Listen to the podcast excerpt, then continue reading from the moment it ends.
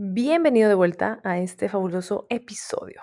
El día de hoy, y como los episodios de esta misma temporada, tenemos más bien una reflexión, un breve cuento, una breve anécdota quizá que escribí y que quiero compartir contigo, que básicamente trata sobre la disciplina. La disciplina es una virtud, es un arma doble filo, es una carga. ¿Qué es? Exploremos. A veces estoy cansada de tenerlo todo en Excel. Como parte importante de mi vida, siempre he creído que todo aquello que no puedes medir, no puedes mejorar.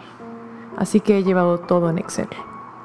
Mis rutinas de gimnasio, cuántas repeticiones hago, cuánto peso, con qué frecuencia, cuántos minutos descanso. Un reloj en mi mano para decirme cuánto camino a diario, cuántas calorías he quemado. Ya no quiero llevarlo todo en Excel.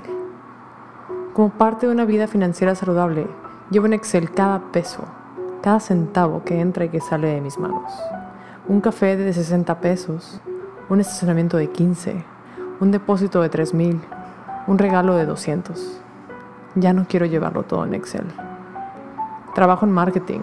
Como parte de mis acciones mes con mes, mido cuántas vistas, cuántos clics, cuántos comentarios hay en las publicaciones de mis clientes hojas y gráficas interminables de Excel iluminan mis ojos a altas horas de la noche, cuando preferiría estar leyendo o viendo una película, dando un abrazo o quizá solo pasando el rato. ¿Por qué queremos medirlo todo? ¿Por qué todo tiene que ser una búsqueda interminable por la perfección y la mejoría? ¿Y si deseo ser imperfecta? ¿Y si deseo descansar un minuto de más en el gym y si deseo no medir cada mordisco que ingiero, y si deseo no contar los cinco pesos que le regalé a alguien en el estacionamiento, ¿será tan malo? ¿Será el fin del mundo?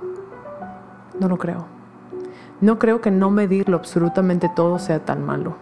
No creo que vivir en el momento, aunque sea solo un instante, sea tan dañino para mi balance. Por eso, ya no quiero llevarlo todo en Excel. Ya no quiero contar.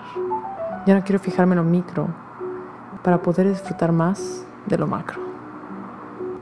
Y bueno, ese ha sido un pequeño relato, reflexión, que escribí hace unos días, ese no es de hace un año, ni nada por el estilo. ¿Qué quiero decir con esto?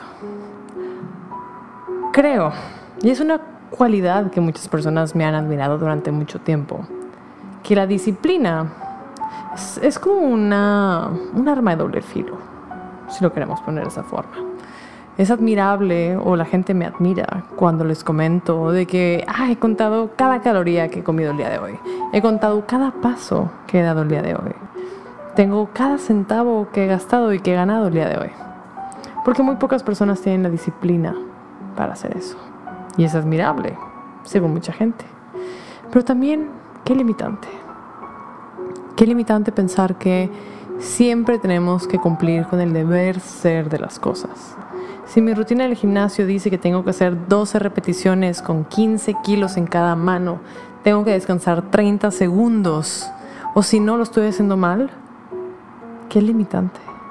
Qué limitante y qué falta de percepción e intuición.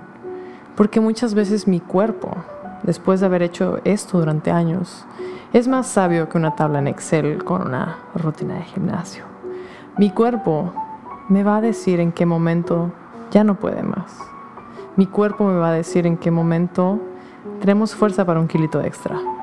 Mi cuerpo me va a decir cuando necesito un respiro más que solo 30 segundos. Y así como con todo. Hay momentos en los que uno dice, bueno, es que mis finanzas no, no necesariamente me permiten esto en este momento. Este lujo, este, esta copa extra, este bistec, no sé.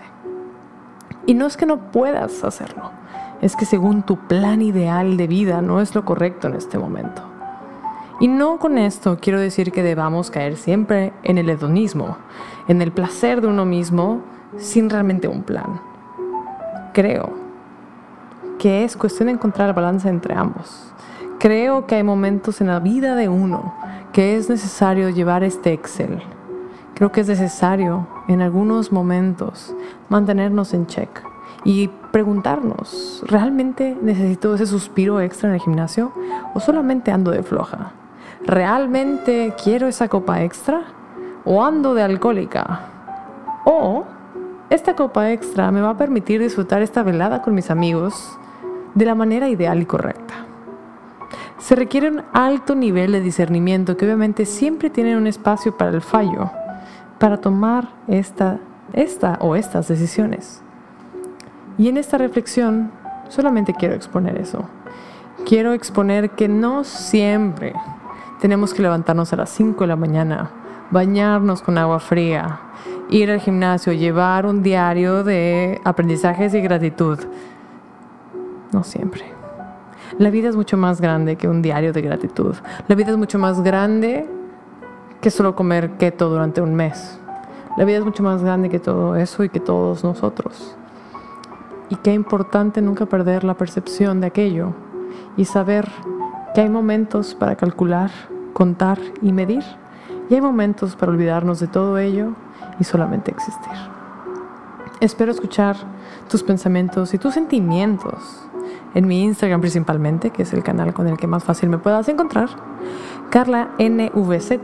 Espero que me escribas, espero que me sigas y espero que podamos tener una conversación más longeva que solo este momento.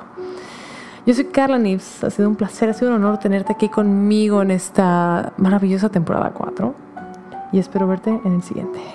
Bye.